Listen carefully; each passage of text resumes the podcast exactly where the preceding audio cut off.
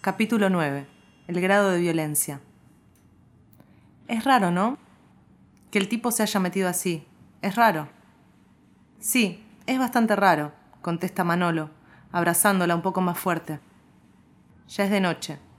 Ahora la luz que entra por las astas de la persiana es eléctrica. Se escucha el auto eventual pasando por la calle, como un rumor lejano. Él la observa tan de cerca que no le reconoce la cara. La ve otra, distinta, extraña. Fue raro, piensa Manolo. Efectivamente fue raro que él se metiera así, sin avisar, sin llamar. De todos modos, Manolo la había pasado bien, por eso le dice, buscando aprobación. Igual estuvo bueno, ¿no? Ella piensa en silencio unos segundos y después simplemente pregunta ¿Te quedó un cigarrillo? Yo siempre tengo un cigarrillo por algún lado, dice él, sonriendo, arrancándole a ella una sonrisa tonta y leve mientras él se levanta parcialmente de la cama para revolver el primer cajón de su mesita de luz. Efectivamente tiene cigarrillos. Enciende uno y se sienta, apoyando la espalda en la pared, como si estuviera sobre un diván. Ella se va elevando y hace lo mismo, salvo que parte de su diván es el propio Manolo. Él la siente tibia y mojada sobre su pecho. Manolo da un par de pitadas y le pasa el cigarrillo. Ella pita y él observa en diagonal, desde atrás y desde arriba, esa mueca que ella hace cuando se concentra, deteniendo la mirada en un punto fijo, tocándose de alguna manera la cara, echando el humo al costado sin mover la cabeza, solo estirando y doblando los labios. Manolo la observa sin decir nada. Antes, cada vez que lo sorprendía una de estas muecas de Malena, no hacía más que preguntarle ¿en qué estás pensando? Y ella siempre contestaba lo mismo, en nada, y él, entonces, hacía algún chiste sobre eso, sobre lo peligrosa que era esa nada, hasta que un día ella, en vez de responder al chiste con una risa falsa, que evidentemente Manolo no entendía, le dijo que si ella pensaba en algo en silencio es porque ese pensamiento era para ella, no para él, y que con sus constantes preguntas no hacía más que interrumpirla y hacerle perder el hilo de las ideas. Ese día ella dejó de ser la chica joven con la que él salía y se convirtió en Malena. No es que él, desde ese día, la amó más. Quizá, incluso, la amó un poco menos.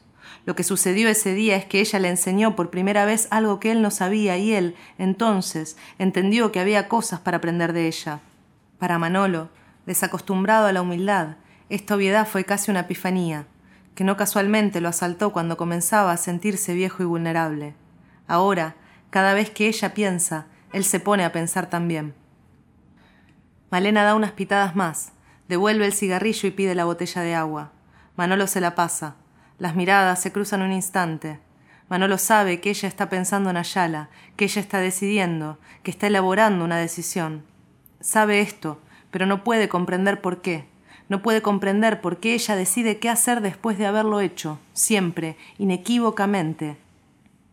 Ella decide que a la comida le faltaba sal después de haberla comido toda, decide que la película era aburrida cuando ya salieron del cine, ella decide siempre sobre los hechos consumados, decide siempre hacia el pasado, decide al revés.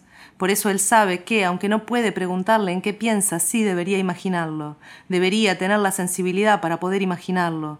Debería más bien tener la honestidad intelectual para admitir ante sí mismo que lo imagina todo, que imagina todas las posibilidades, que imagina todos los escenarios. Sin embargo, qué tristeza más grande conocer todos los escenarios. Qué viejo se siente, qué cansado está, qué poca gana tiene de andar por la vida interpretando gestos, leyendo insinuaciones. En eso Ayala es más simple, más directo. Al contrario de Malena, Ayala decide con la mirada puesta en el futuro, no da ni un paso en falso. Ayala sabía que esa tarde podía entrar a la casa, lo sabía, sabía que, a pesar de lo perturbador de su aparición, sería recibido. Ayala ya había repartido las cartas de la mano que acababan de jugar, antes de que Malena y Manolo supieran a qué estaban jugando. Con solo pensar en esto, Manolo comienza a excitarse. A pesar de los años, a pesar del cansancio, empieza a excitarse. Ese hombre lo había cazado como el león a su presa, para entregársele después. El esquema se había reiterado esta tarde, solo que ahora los había casado a los dos, los había casado en tanto pareja. Y ella, Malena, había iniciado todo. ¿Por qué entonces no se decidía? ¿Por qué hacía sin decidir? Desde ya que, en la irrupción de Ayala, había algo de imposición. Pero, ¿tiene eso alguna importancia? ¿Hay alguna relación sexual que no esté hecha en algún grado de imposiciones, de violencias, de coacción? Para Manolo, más bien, la pregunta es, ¿cuál es el grado de violencia que estoy dispuesto a disfrutar? Le parecía dispuesto a disfrutarlos todos, sin distinción. Sin darse cuenta, Manolo termina de fumarse el cigarrillo solo.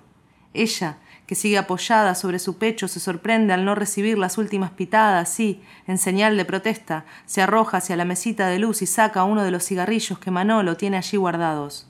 Lo enciende. Él, después de que ella le dio unas pitadas, la provoca y le hace señas con la mano para que se lo pase. Ella se dé cuenta que no vio nada. Manolo murmura una risa. ¿En qué estabas pensando recién? le pregunta él. En nada, responde ella.